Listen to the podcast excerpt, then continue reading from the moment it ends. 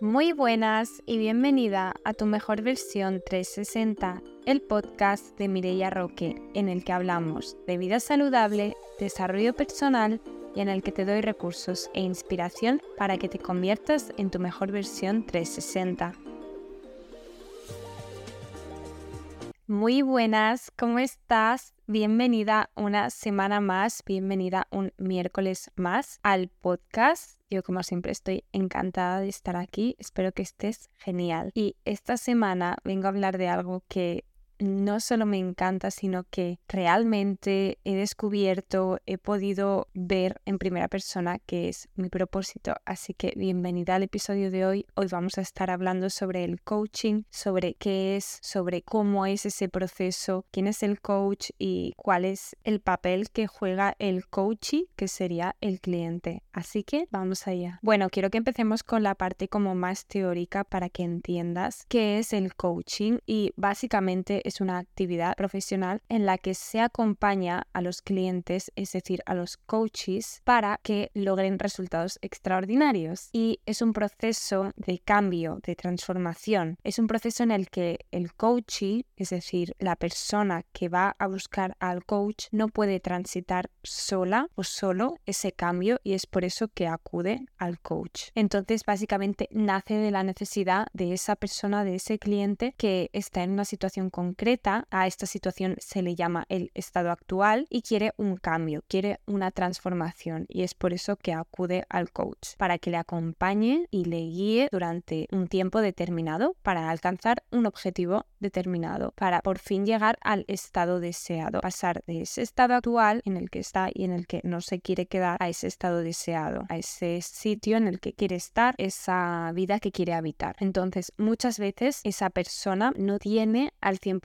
estructurado qué es lo que quiere, qué es lo que está pasando en ese estado actual, pero bueno, muchas veces sí que sabe qué es lo que no quiere y seguramente sea quedarse en esa situación en la que está ahora. Así que bueno, ya es un paso y muchas veces pues llega a la sesión con el coach diciéndole tengo este objetivo o no tengo claro mi objetivo y no es ningún big deal, no es ningún problema. Para eso está básicamente el proceso de, del coaching, para entender, para conocernos, para caminar, para transformar para aprender por el camino. No, no es súper necesario que hasta que no tengas claro qué es lo que quieres vayas a una sesión de coaching. Puede que al no saber lo que quieres para solucionar eso y para avanzar en ese camino vayas a un coach y digas, ostras, no sé por dónde coger mi vida ahora mismo, ayúdame. Entonces, gracias a las sesiones de coaching, gracias al diálogo, gracias a las preguntas adecuadas, al final acabas tomando conciencia y acabas entendiendo cuál es ese estado actual en el que estás y cuál es el estado en el que quieres estar, cuál es el objetivo que tienes y qué es lo que quieres conseguir. Así que básicamente nuestro objetivo como coach, mi objetivo como coach es cómo trazo ese puente con el coach y con mi clienta. Entonces, hace unas semanas creé un post en, para que entendierais muy bien cuál es el proceso de coaching, en qué te ayuda una coach, cuál es el proceso que vive el coach, o sea, la persona, el cliente que va, y para que entendierais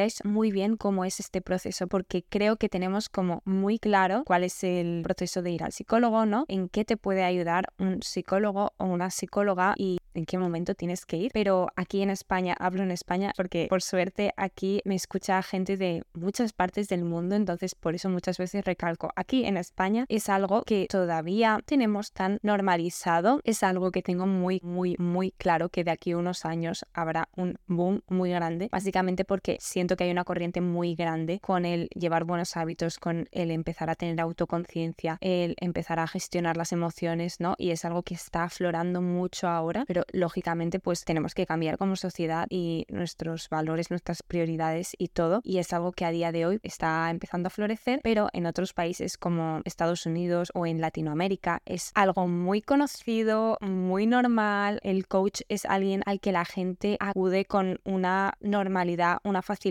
Es decir, el papel del coach está como muy claro y la verdad es que sí que tengo claro como por qué todavía no ha llegado el momento aquí y como os decía, pues es porque al final es ahora cuando la sociedad está empezando a priorizar la salud mental, la salud física, el emprender, el tomar las riendas de nuestra vida, ¿no? Pero no sabía realmente por qué en países como Estados Unidos o en Latinoamérica sí que había toda esta conciencia y he investigado un poco y básicamente lo que he encontrado es que tanto en Estados Unidos como en Latinoamérica existe como una cultura muy fuerte del desarrollo personal y del crecimiento y como que están mucho más metidos en el tema de las metas y, y del coaching. También están como muy metidos y es muchísimo más normal el tema de emprender y buscar diferentes caminos y siento que por desgracia en España pues no estamos en ese mismo momento, pero sé que es algo que igual el emprendimiento, el crecimiento personal es algo que está floreciendo y es muy importante como sociedad que avancemos y no nos quedemos atrás y no por nadie más que por nosotros, por vivir una vida que queremos vivir, por vivir al máximo, por vivir en plenitud, por ser felices. Por otra parte, creo que todas las personas que me estén escuchando, que sean de España, estarán de acuerdo conmigo en que ya de por sí el psicólogo, el ir al psicólogo ha sido un tema que se ha tenido que normalizar estos últimos años, que generaciones atrás era como un tema incluso tabú,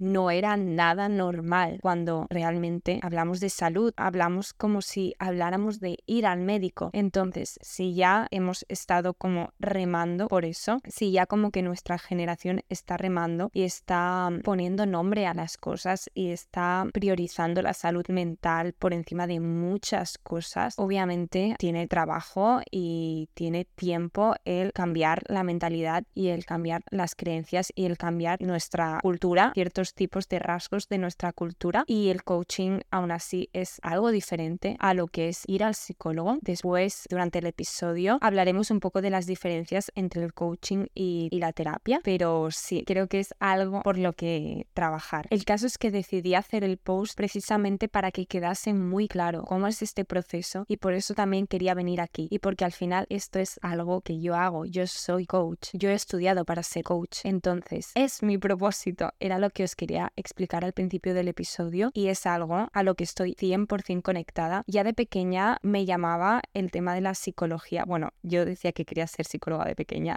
así de claro, pero bueno, una cosa lleva a la otra y al final no fui por ese camino y a día de hoy, conociendo las diferencias entre la psicología y el coaching, me queda muy claro por qué soy coach y por qué quería ser coach. Y nada, estoy súper conectada con lo que es, con el trabajo que supone, con la recompensa que te da y muy feliz. Volvemos al episodio que ya sabéis que yo me enrollo mucho, me voy a veces por las ramas y bueno, quiero que hablemos un poquito más de lo que es el proceso, de lo que vive el coaching y básicamente lo que es muy importante en un proceso de coaching es entender que el coaching, la persona, el cliente que viene a que tú como coach le ayudes, tiene en su interior las habilidades. O sea, tú como clienta, tú como persona ya lo tienes todo. Simplemente necesitas la ayuda de alguien y ese alguien es el coach para que te ayude a sacarlo a la luz, pero tú tienes la respuesta, tú tienes las habilidades. Entonces, el coach, como te decía, no es un terapeuta, no es un analista y tampoco es un amigo que te da consejos. Creo que es muy importante y está bien dar consejos a nuestros amigos, a nuestras amigas, siempre que lo hagamos desde la compasión, desde un punto de vista, pues eso, en el que queremos ayudar e intentamos ser empáticos, pero nunca vamos a ser ni psicólogos, ni coach, ni profesionales. Entonces, creo que es muy importante distinguir hasta dónde llega un amigo. El coach está entregado a su función y está entregado a acompañar al cliente con una actitud profesional e íntegra. Entonces se siguen una serie de pasos y una serie de metodologías con el cliente desde una posición de absoluta apertura y disposición. Es decir, un coach no te puede obligar a hacer nada, obviamente, pero mm, creo que esto es importante decirlo. Por ejemplo, os hablo de mi programa del programa 360, yo tengo una metodología, yo tengo unos ejercicios, yo tengo unas herramientas,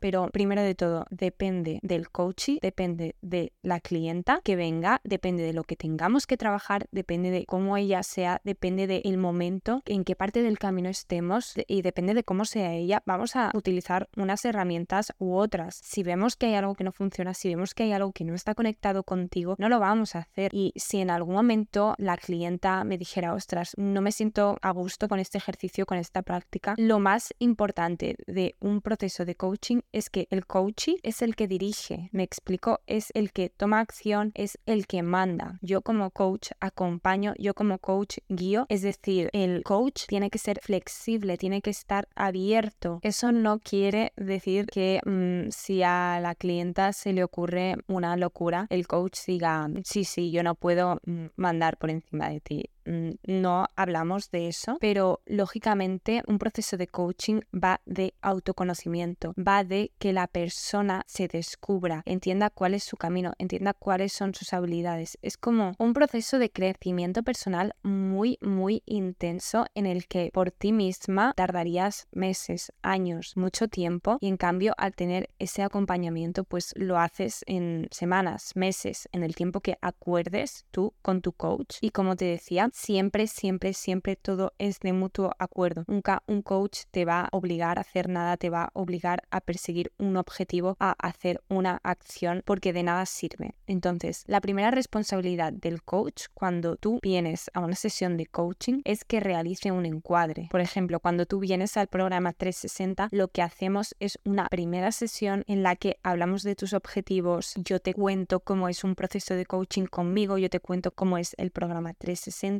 cuál es mi manera de trabajar. En todo momento tienes toda la información y en todo momento acordamos mutuamente los acuerdos, valga la redundancia. En ese encuadre se le explica al cliente en qué consiste todo el proceso y qué es el coaching. Aunque te he explicado que sobre todo el que tiene el control es el coach, el cliente, eso no quiere decir que tenga que aprender las cosas sola, sino que mm, el trabajo del coach, de la coach, es impulsar a su coach en el camino de la toma de la conciencia y es hacer que desarrolle todo su potencial y que alcance los objetivos que se ha planteado y supere los problemas que tenía inicialmente antes de visitar al coach. Hay varios motivos, hay varios objetivos por los que ir a un coach. Voy a mencionar algunos de ellos que son como los más comunes, pero hay infinitos como personas. Por ejemplo, recuperar la confianza personal, recuperar la motivación en el trabajo, solucionar conflictos con otras personas, pasar por situaciones de cambio como mudanzas, cambios de trabajo, cambio de país, separaciones, cambiar de hábitos, como por ejemplo el programa 360, cambiar de, hábitos negativos a hábitos positivos, eh, controlar el estrés, aceptar nuestra propia realidad profesional o personal, encontrar tu propósito, mejorar tu actitud frente a ciertos problemas, etcétera, etcétera. Entonces, quiero hablar de la diferencia entre el coaching y la psicología. Y es que básicamente el coaching no es un paciente, porque el coach no es un terapeuta y el proceso de coaching no es una terapia. El coaching es un trabajo que sobre todo, sobre todo, sobre todo viene ejecutado por parte de los coaches, por parte de los clientes. El coach tiene en su interior, como decía antes, todas las herramientas y habilidades para que el cambio deseado sea posible. Y mi trabajo como coach, el trabajo de cualquier coach, es ayudarlo para que salgan a la luz. El coach básicamente es una persona que busca resultados de rendimiento, que busca mejor en algún área de su vida y pide la ayuda del coach de manera voluntaria porque esa persona quiere el cambio. Esa persona está abierta a explorar su propio interior, se entrega con confianza a nuestras propuestas y se compromete enteramente a completar el proceso. Como te decía, la decisión final siempre es del coach, pero cuando una persona quiere el cambio y otra persona te aconseja y sabe por dónde puedes ir, de qué manera puedes transitarlo, al final confías en el proceso. Es un trabajo muy interno porque al principio tú como coach pues llegas a la sesión con tu coach lleno de creencias, de percepciones, de conductas que realmente distorsionan tu realidad y el trabajo del coach es ayudarte a cambiar esta visión y a poder ponerte unas gafas nuevas con las que ver la vida de otra manera. Énfasis en la diferencia con la psicología y es que no tiene ninguna patología el coaching. La persona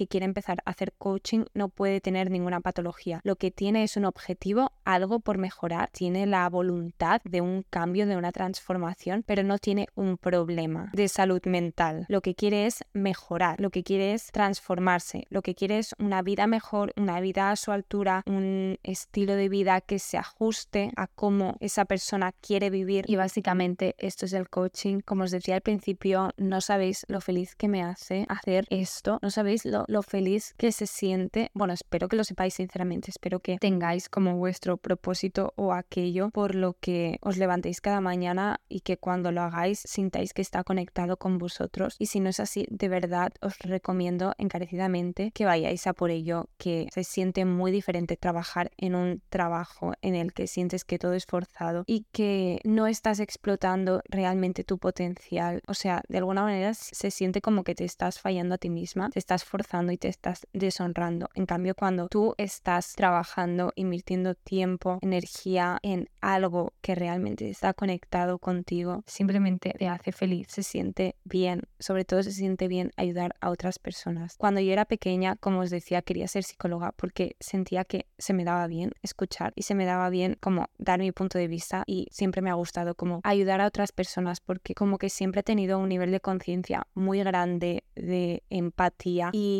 de alguna manera he sabido ver cómo moverme un poco por la vida, por mucho que a veces tomemos caminos que no son los definitivos. Yo siempre digo, ya lo sabéis, que es importante como equivocarse o, no, no hace falta decir equivocarse, sino tomar un camino y ver si es ese o no. Siempre, siempre, siempre me ha, me ha gustado como poder ver cómo otra persona pues mejora, eh, cambia algún aspecto, se siente mejor. Y cuando empecé con el programa 360, la verdad que nada más empezar con las sesiones ya lo sentí y no hay nada más que eso, sinceramente, no hay nada más que la satisfacción de, ver cómo una persona que antes no llevaba buenos hábitos o antes se fustigaba no tenía ese amor propio, no sabía cómo llevar las cosas con esa paz de la que os hablo siempre. Y acaban las ocho semanas y acaba el programa y me dice lo bien que se siente y me dice lo mucho que le ha ayudado. Es como, de verdad, estoy conectada con esto y quiero hacerlo siempre. Cierro el episodio por aquí, me he enrollado y me he puesto un poco intensa. Ojalá que encontréis vuestro potencial, ojalá que encontréis vuestro propósito. Me encantará que me dejéis cualquier tipo de dudas sobre el coaching si hay algo que no os ha quedado claro o cuál es vuestra opinión si vosotras ya habéis encontrado vuestro propósito. Me encantará saberlo, de verdad. Gracias por estar aquí una semana más. Estoy un poco afónica, creo. Nos vemos muy pronto, nos vemos como siempre cada miércoles. Un besito muy grande. Chao.